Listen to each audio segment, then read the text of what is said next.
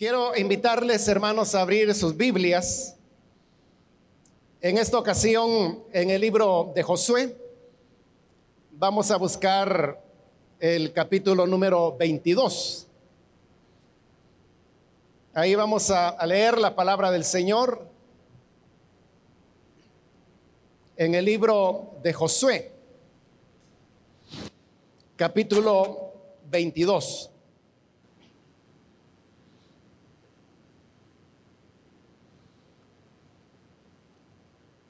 Bien, dice la palabra del Señor, libro de Josué, capítulo 22, versículo número 1 en adelante.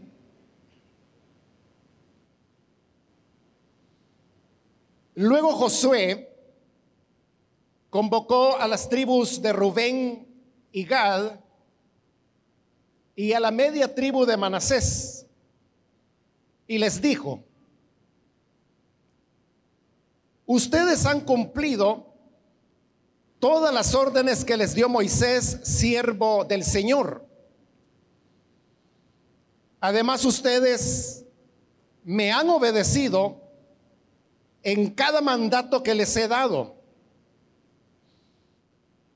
Durante todo el tiempo que ha pasado hasta este mismo día, ustedes no han abandonado a sus hermanos, los israelitas. Más bien han cumplido todos los mandatos del Señor. Y ahora que el Señor su Dios ha cumplido lo que prometió y les ha dado descanso a sus hermanos, regresen ustedes a sus hogares y a sus tierras que Moisés, siervo del Señor, les entregó al lado oriental del río Jordán. Y esfuércense por cumplir fielmente el mandamiento y la ley que les ordenó Moisés, siervo del Señor. Amen al Señor su Dios. Condúzcanse de acuerdo con su voluntad. Obedezcan sus mandamientos manténganse unidos firmemente a Él y sírvanle de todo corazón y con todo su ser. Amén. Solamente eso vamos a leer, hermanos. Pueden tomar sus asientos, por favor.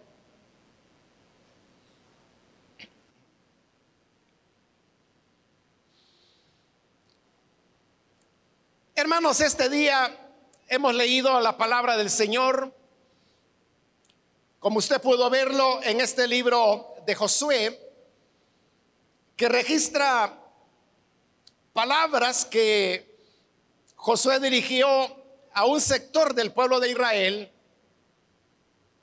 que estaba formado por las tribus de, de Rubén, de Gad y la mitad de la tribu de Manasés.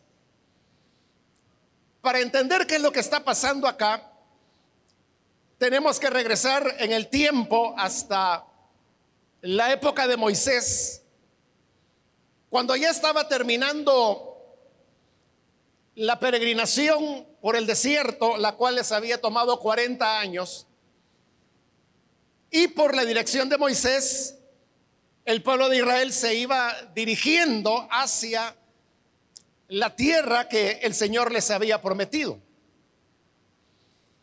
En su vagar por el desierto, sucede que a la hora de llegar a la tierra prometida, Israel no llega por la parte sur del territorio que debió haber sido la, ruta lógica de Egipto hasta allí.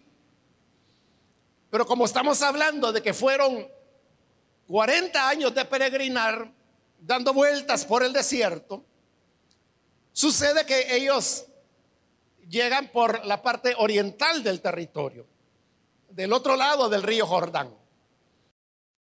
El Jordán, hermanos, es un río que cruza el territorio de Israel de norte a sur.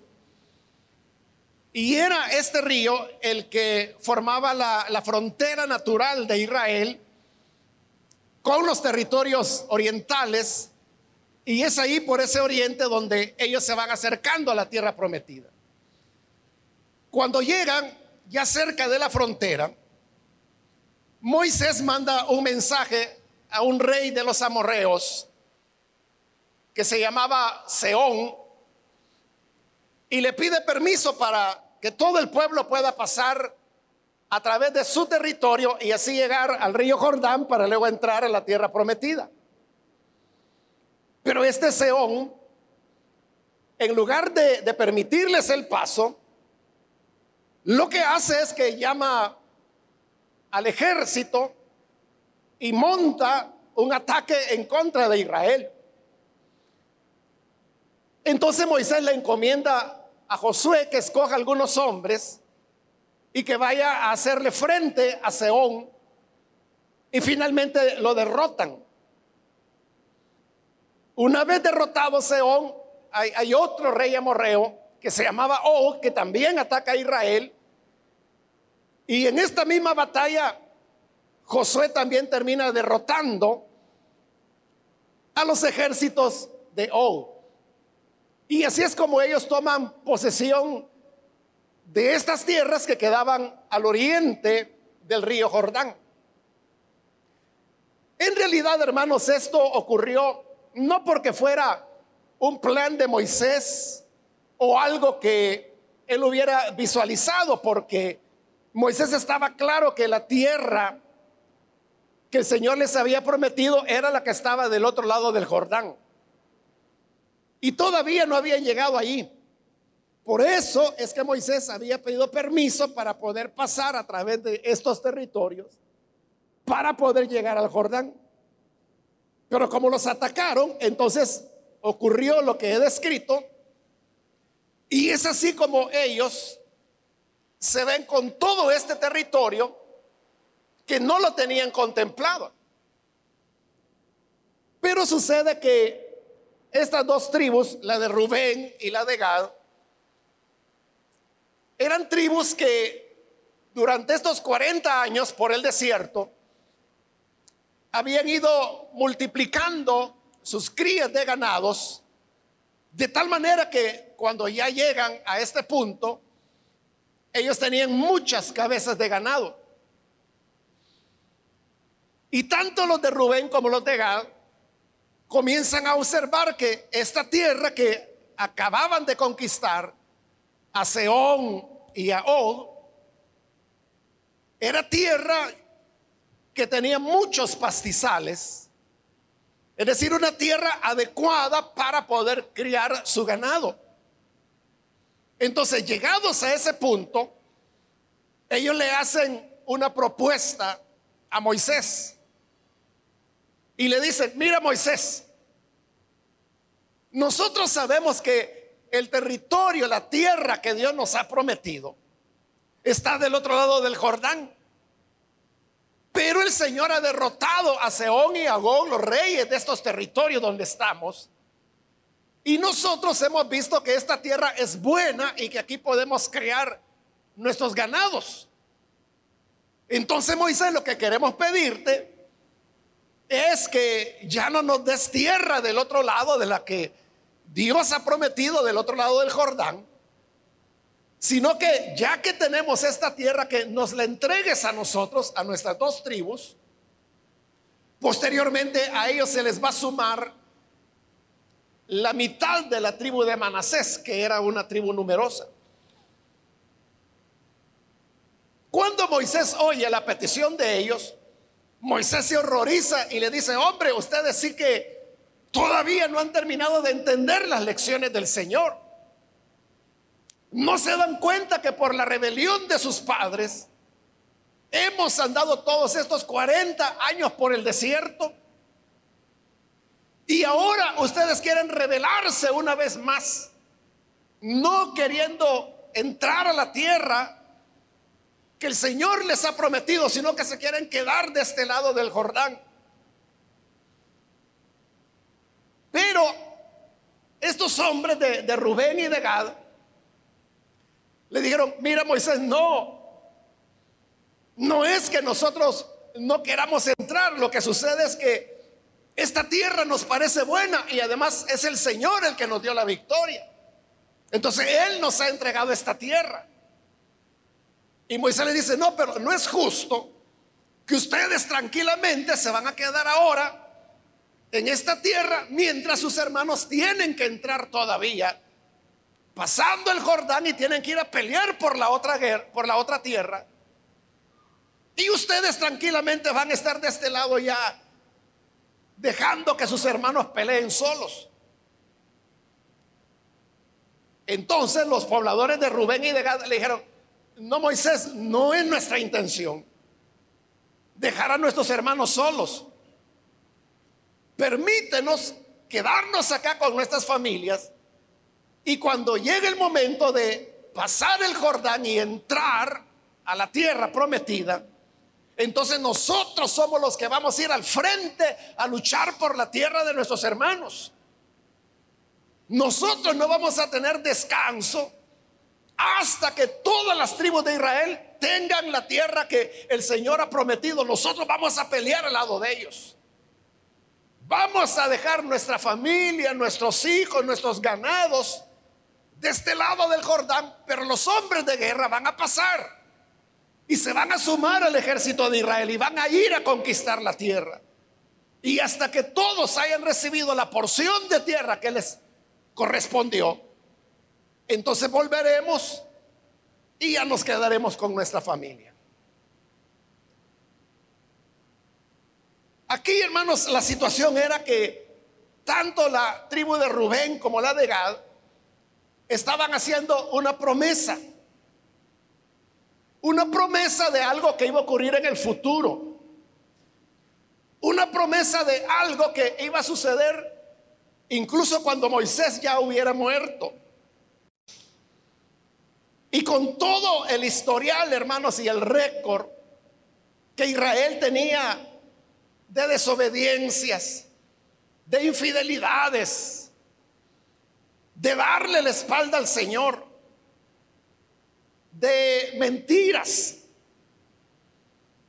Lo que menos, hermanos, uno podría pensar era que Rubén y Gad pudieran cumplir su palabra, sobre todo porque ellos ya, no ya tenían la tierra.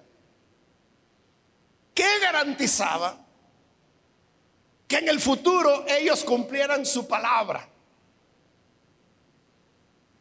Esto, hermanos, Usted sabe que hasta hay un dicho popular que dice que músico pagado no toca bien. Porque como ya recibió la paga, ya, no le, pone empeño a cómo está tocando su instrumento. Y así puede suceder, hermanos, con otros aspectos de la vida, que cuando las personas recibieron la paga, entonces o ya no hacen las cosas o no las hacen bien. Por eso es que cuando se hace una construcción, aunque sea de un cuartito, nadie, hermano, le va a dar al albañil el pago de la mano de obra por anticipado. Porque entonces ese albañil ya no va a llegar o va a dejar el trabajo a medio camino o lo va a hacer mal. Entonces lo que hacen todas las personas que dicen, mire, aquí le voy a dar una primera parte. Y comienza a trabajar la persona y en la manera que va avanzando el trabajo, van pagando, pagando hasta que está terminado, terminan de hacer el último pago. Esta era la situación que se estaba viendo acá. Pero Moisés decidió darle a la tribu de Gad y de Rubén el beneficio de la confianza.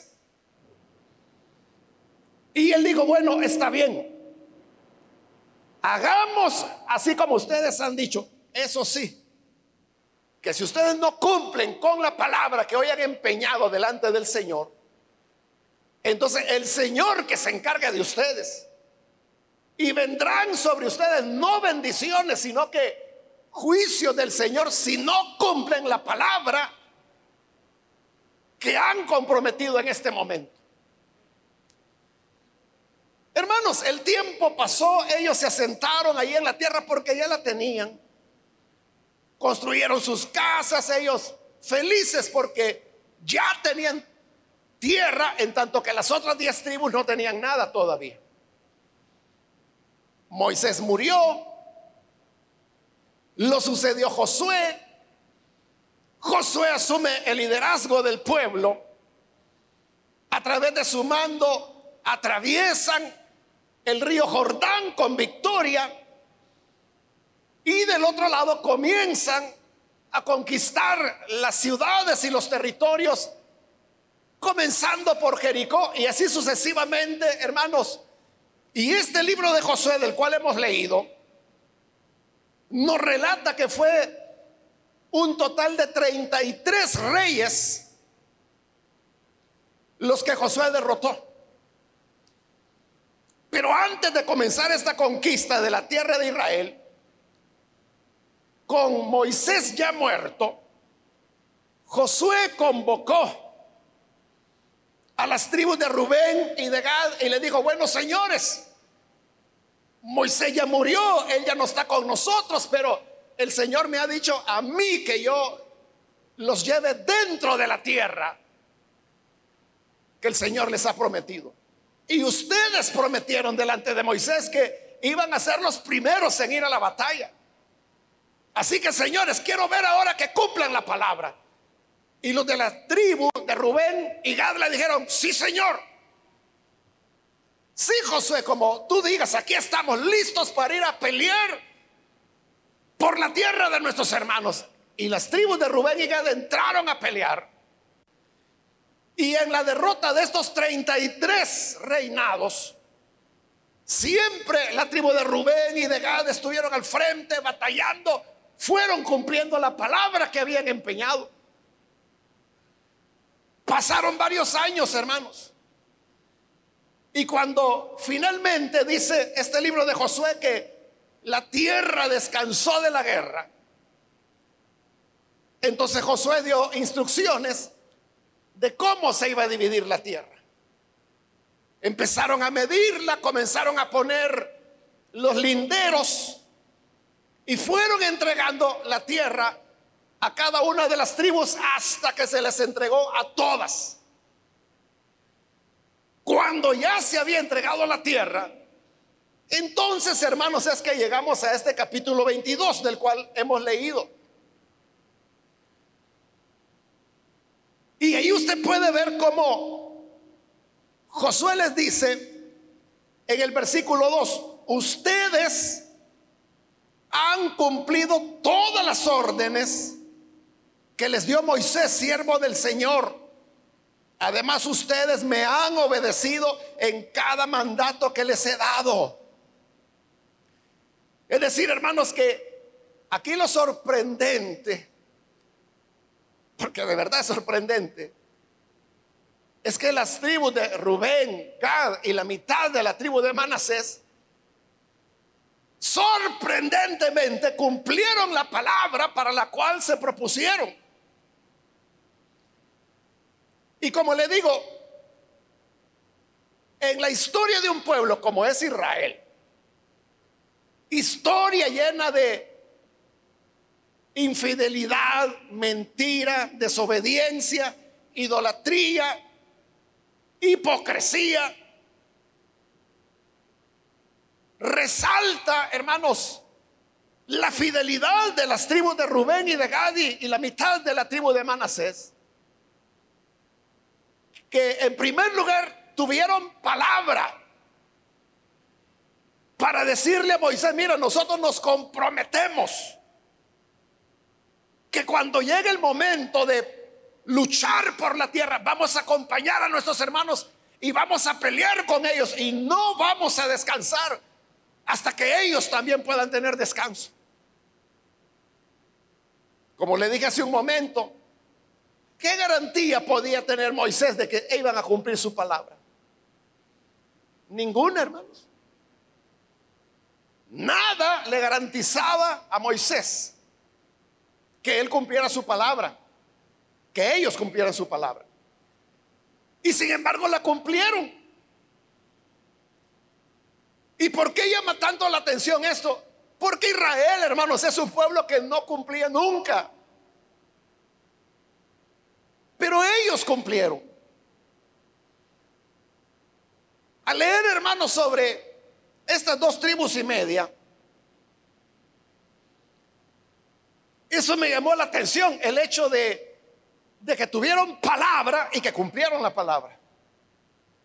Y ahora, años después, no son ellos, es Josué el que les está diciendo, oigan, ustedes cumplieron con todo lo que Moisés les dijo. Y a mí, dijo Josué, me han obedecido en cada cosa que les he mandado. Y no recuerdo otro caso de obediencia. La enseñanza, hermanos, que nos dan estas dos tribus y media es la importancia de poder tener una palabra de verdad.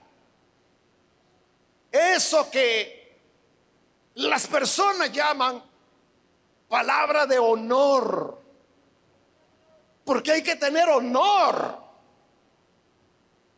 para que una persona se comprometa a algo y diga, yo voy a hacer esto. Y que de verdad lo haga. Se necesita tener honor para poder cumplir esa palabra. Lastimosamente, hermanos, vivimos en una época cuando honor no hay mucho. Y si lo hay, a la gente no le importa. Entonces las personas mienten. Dicen una palabra y no la honran no la cumplen. ¿Por qué cree usted, hermano, que hay, yo no sé cuántas personas que son empleadas y que su trabajo consiste en estar llamando a los deudores, a los que no pagan, ya sea de almacenes, ya sea de compañías telefónicas, ya sea de bancos? Y son personas, hermano, que ese es el trabajo de ellos. Todos los días estar llamando a fulano, oiga, le recuerdo que la fecha de pago de su crédito ya venció. O que tiene un mes de atraso, que tiene dos meses de atraso. Le llaman de mañana, le llaman de tarde, le llaman de noche y la persona no paga. Y eso que cuando la persona adquirió este crédito, Hermano, no solo fue una cuestión verbal, sino que esta persona firmó un documento donde dijo, yo fulano de tal, número de DUI tal y número de NIT tal, cancelaré en el plazo de tantos meses la cantidad de tanto en la fecha tal de cada mes. Y lo firma. Es un documento que tiene validez legal. Pero aunque se trata no solo de la palabra dicha, sino que se trata de un documento con todas las reglas firmado, la gente no cumple. Y por eso le decía, hay una gran cantidad de personas, ese es su trabajo, andar detrás de los mentirosos andar detrás de los que dijeron yo voy a pagar en esta fecha y que no pagan. A veces desaparecen, a veces no se les encuentra, a veces la gente cambia de número telefónico para que no les estén llamando. Entonces vivimos en una época cuando las personas no tienen mucha palabra y los que tienen más palabras es a los que menos se les debe creer. Porque hablar y decir cualquier cosa es fácil. Pero tener esta honra que tuvieron los hombres de Rubén, de Gad y la media tribu de Manasés, de cumplir la palabra. Y fíjese, al hombre a quien le habían empeñado la palabra, ya estaba muerto. Era Moisés. Hermano, si la gente no le cumple a los que están vivos y están viéndole la cara todos los días, ¿qué le van a andar cumpliendo a alguien que ya está muerto y sepultado? Ellos se habían comprometido con Moisés. Pero aunque Moisés hubiera muerto, ellos tenían una palabra empeñada y es lo que Josué les está diciendo.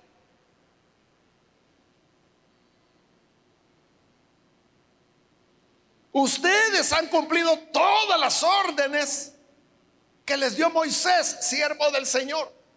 Moisés ya no vio eso, Moisés ya estaba muerto. Pero ellos sabían que habían empeñado, habían comprometido su palabra y dijeron, aunque él esté muerto y aunque ya no lo vea, nosotros vamos a cumplir. Eso es tener palabra. Eso es tener honorabilidad. Y esto, hermanos, es algo que, que se da en todos los aspectos de la vida. No solo lo piense usted en cuestiones de créditos y cosas así.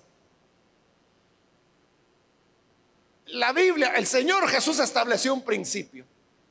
Y el principio que Jesús estableció es, el que es fiel en lo poco, será fiel en lo mucho. Pero a la inversa también es verdad de que si la persona es incapaz de ser fiel en las pequeñas cosas, menos lo va a hacer en los grandes compromisos. Por eso le digo, abarca todos los aspectos de la vida. Entonces, ¿qué hay de la palabra suya? Por ejemplo, como padre o como madre. Cuando le dice a su hijo, por ejemplo, quizás su hijo está insistiendo en algo y usted por deshacerse de él le dice, vaya hijo, tranquilízate ya por ahí. Mañana voy a salir contigo, pero tranquilo. Y el niño se queda tranquilo porque creyó a su palabra. Que usted le dijo, mañana vamos a salir, te voy a llevar a, dar un paseo. Y llega ese mañana y sucede que usted no tiene ganas. Se siente cansado. Y cuando su hijo llega, papá, mamá, me dijiste que hoy íbamos a salir, que hoy íbamos a ir a tal lugar, que hoy me ibas a dar tal cosa. Y usted le dice, ay hijo, si vieras, vos como no trabajas. Pero yo he pasado toda la semana trabajando si supieras que ni levantarme quiero. Entonces su palabra usted la tira al cesto de la basura.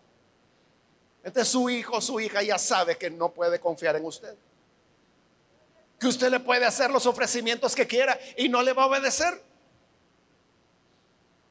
Porque sabe que su palabra no vale nada. Pero lo más grave es que con eso usted le está dando una lección a su hijo o a su hija. Y es de que se puede mentir y se puede romper la palabra cuando uno quiera, porque usted sabe, el gran héroe, la gran heroína para los niños es su padre y su madre. Entonces lo que su papá hace está bien hecho, lo que su mamá hace está bien hecho.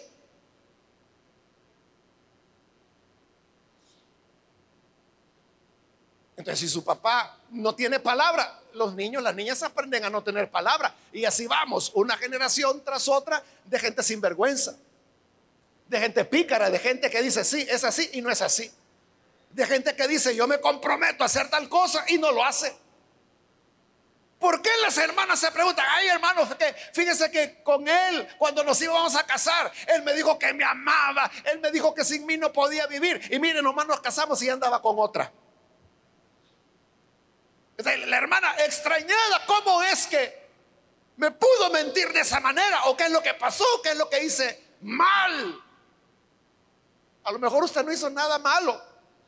Él es el que está enseñado, quizás por sus padres, y a saber desde hace cuántas generaciones, a que la palabra se dice por decirla, que no hay por qué honrarla.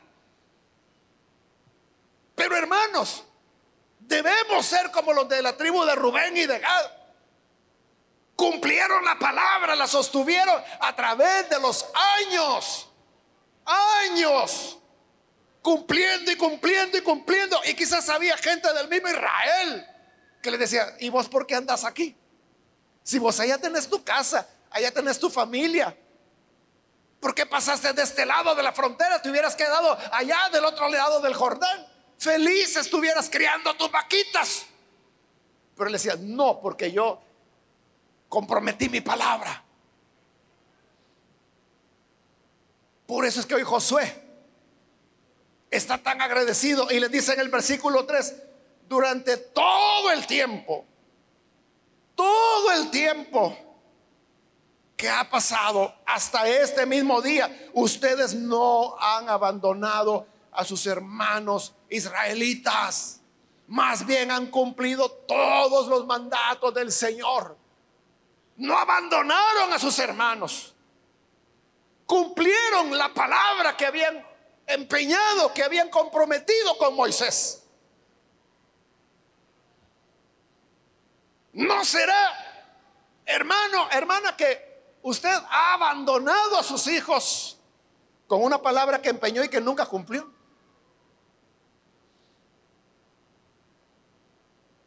Hay muchísimas personas que se van, hermanos, fuera del país, por ejemplo, a los Estados Unidos, porque un familiar ahí le dijo, no, venite, aquí te vamos a dar todo, aquí tenés casa, aquí vas a tener comida y ya te tenemos un trabajo, venite. Y cuando llegan allá, hermanos, nada. Y dice, vaya, aquí está tu habitación, van a ser 300 dólares mensuales. Y es la familia. Hermanos, esto lo estoy diciendo porque años y años y años de venir escuchando de personas que el mismo ofrecimiento que venite, que aquí vas a tener todo, venite, que aquí tenés casa, aquí tenés ropa, no traigas nada, aquí te vamos a dar todo, aquí está ya listo tu trabajo, llegan allá, no hay tal trabajo. Y les empiezan a cobrar por la comida, por la habitación, que tienen que pagar agua, luz, Todo era un engaño. Porque no hay palabra. La gente es mentirosa. La gente es hipócrita. La gente solo ve sus propios intereses. Hace años, hermanos, un pastor de acá, Había un grupo de cristianos, se suponía, ¿verdad? En los Estados Unidos, le empezaron a decir eso, véngase hermano, somos un grupo de no sé cuántos, ya tenemos local, Véngase a predicar, tráigase a su familia que aquí vamos a estar. Venga a pastorearnos. Y el hermano me dijo, mire hermano, aquí hay un grupo de familias que me están mandando. Y yo le dije, no vaya. No les crea. No, pero mire que yo conozco a algunos de ellos. No les crea. No, pero bueno, al final, hermano, como él ya tenía el ojo puesto donde quería, se fue. Ni una semana estuvo allá. Bueno, él renunció acá y se fue. Como la semana estaba de nuevo acá, hermano, ¿y qué pasó? no, aquí vengo, hermano, a ver si me puede dar la plaza de nuevo, me dijo. ¿Y qué pasó? Todo era mentira, me dijo. Yo se lo dije. Sí, hermano, que disculpe, pero mire, a ver si puedo continuar trabajando en la iglesia. Solo una semana he estado fuera, si quiere, tómelo así como que fue mi vacación, me dice, pero yo quiero seguir trabajando. Y no era un mal hermano, es un buen hermano. Yo le dije, bueno, no, hay problema, le dije, pero ya no ande creyendo locuras que la gente dice. Lo terrible, hermano, sería de que fuera de usted que no creen y que la gente no cree en su palabra. Pero sabe, la, tribu de Rubén y de Gad y la mitad de la tribu de Manasés fueron fieles a la palabra. Y oiga, lo que hoy Josué les dice, Versículo 4, ahora que el Señor su Dios ha cumplido lo que prometió y les ha dado descanso a sus hermanos, regresen. O sea, Josué les está diciendo, regresen ustedes a sus hogares y a sus tierras que Moisés, siervo del Señor, les entregó del otro lado del río. ¿Qué es lo que está haciendo Josué? Le está dando de baja a todos los soldados de Rubén, Gad y Manasés. Se conquistó la tierra. Ya hay paz. Cada tribu recibió su porción de tierra. Ya no es necesario que ustedes estén enlistados en el ejército. Ya pueden irse tranquilos porque todos sus hermanos ya tienen tierra igual que ustedes. Vayan a sus hogares. vayan a ver a sus niños, vayan a atender a sus mujeres, vayan a cuidar de su ganado. Y los de la tribu de Rubén, Gad y Manasés se fueron, hermanos, juntos, ya les habían dado de baja, ya no eran soldados. Regresaron con la frente en alto, porque habían cumplido la palabra. Habían cumplido su compromiso. Hermano, si las personas no les cumplen, a las otras personas tampoco le van a cumplir a Dios. Porque hay gente que es así, no, no, con mi Diosito todo. No, para mí, Diosito es lo más importante. Y al vecino le andan mintiendo, engañando, estafando, burlándose de él, que van a andar siendo fieles a Dios, hermano.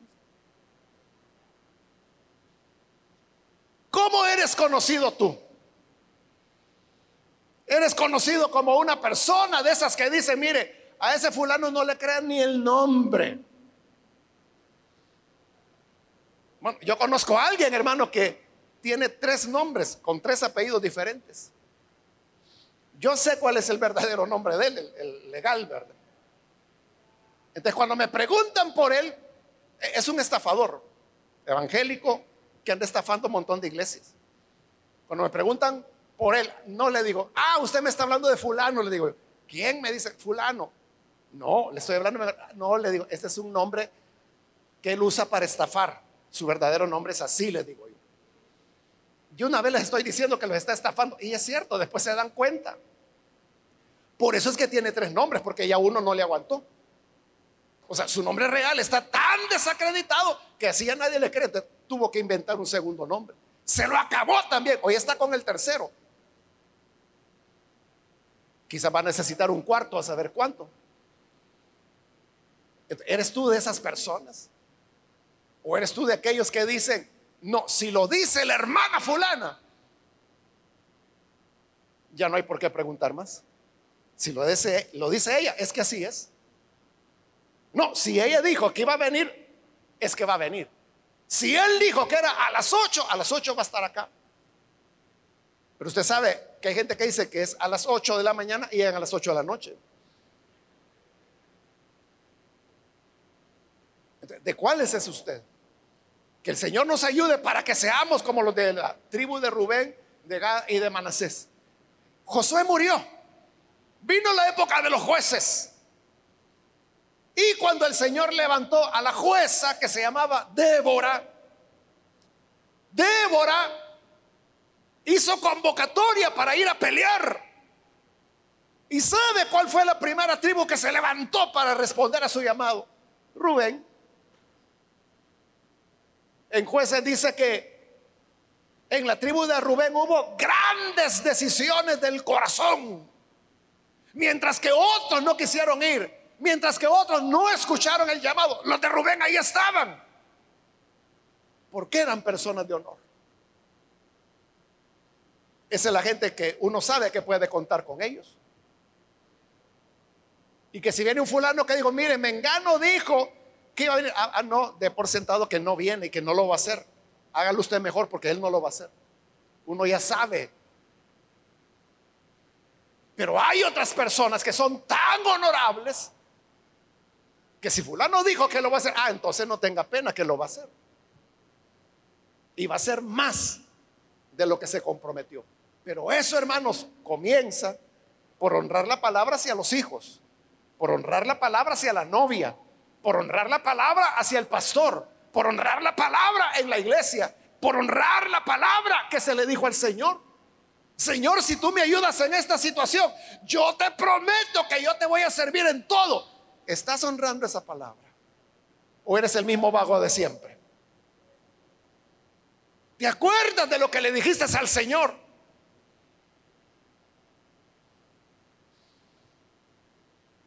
Que el Señor nos ayude, hermanos. Vamos a cerrar nuestros ojos. Y antes de orar, hermanos, yo quiero invitar, si hay con nosotros personas que todavía no han recibido al Señor Jesús como Salvador, hoy usted tiene la oportunidad para creer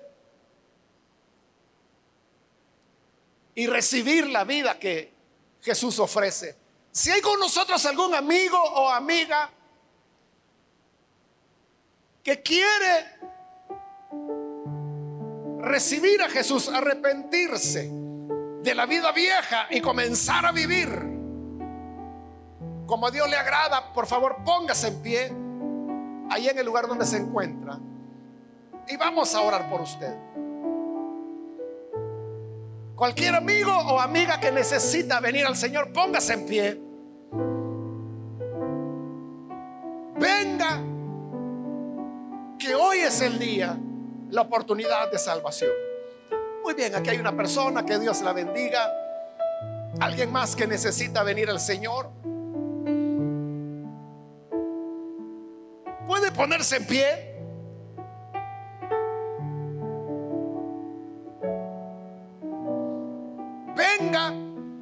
que el Señor le está esperando. Jesús prometió, el que en mí cree tendrá vida eterna. Y la palabra del Señor es más confiable que cualquier otra cosa. El cielo y la tierra pasará, pero su palabra no pasará. Esa es la palabra de Dios. Nosotros como hijos de Dios debemos tener esa palabra inamovible honrada. ¿Quiere recibir al Señor? Póngase en pie. Ahora es el momento cuando el Señor le llama. O si hay alguien que necesita reconciliarse, se alejó de Él y necesita reconciliarse, puede ponerse en pie también. Y oraremos por usted. Venga el Hijo de Dios.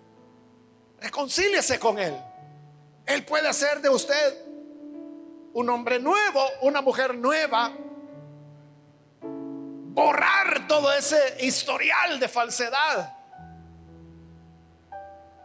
Y darle una reputación nueva, intacta. De palabra de honor. Hay alguien que lo hace, póngase en pie. Solo le pido que lo haga ahora mismo porque vamos a orar ya. Pero si hay alguien, alguien más que necesita recibir al Señor por primera vez o necesita reconciliarse, póngase en pie.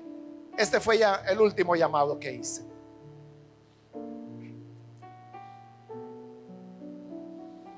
A usted que nos ve por televisión, quiero invitarle para que se una con las personas que aquí están recibiendo al Señor y ore con nosotros. Señor, gracias te damos por tu palabra, pues ella nos muestra el camino y lo que tú esperas de cada uno de tus hijos. Te rogamos por aquellos que hoy se entregan a ti en este lugar, como también a través de los medios de comunicación. Llega a cada persona para que les transformes, les cambies y tengan un encuentro transformador contigo. Hazles nacer de nuevo. Que tu gracia, Señor, haga de ellos hombres y mujeres de honor, de palabra firme, de palabra recta. Hombres y mujeres honrados para testimonio de lo que tú haces en la vida de cada persona. Ayúdanos a todos, a tu iglesia. Ayúdanos a nosotros, tu pueblo, para que siempre, Señor, podamos hacer tu voluntad, honrarte. Que así sea, Padre, en el nombre de Jesucristo, nuestro Salvador. Amén. Amén.